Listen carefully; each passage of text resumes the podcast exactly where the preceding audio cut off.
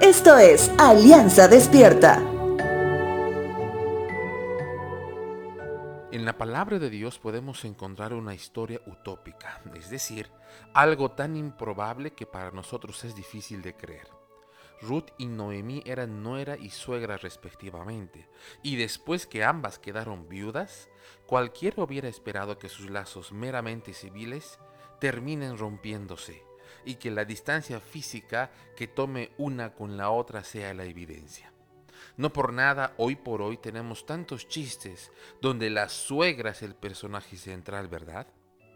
Sin embargo, Dios nos muestra un escenario que al menos para nosotros culturalmente es imposible.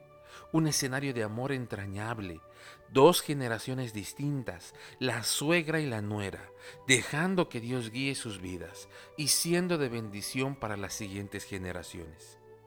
Ruth conoce a quien sería su nuevo esposo y de esa unión traería bendición no solo para ella, no solo para su esposo, no solo para Noemí, sino para toda la humanidad. Su hijo sería llamado Obed, quien sería abuelo del rey David y de la familia del rey David, nacería Jesús.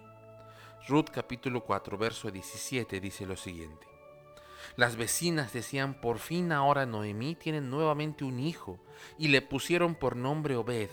Él llegó a ser el padre de Isaí y abuelo de David.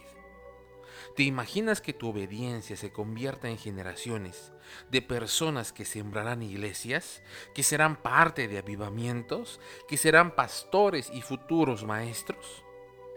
Así es, si tan solo decidiéramos obedecer y que Dios haga su voluntad en nosotros. Efesios 2.10 dice, pues somos la obra maestra de Dios.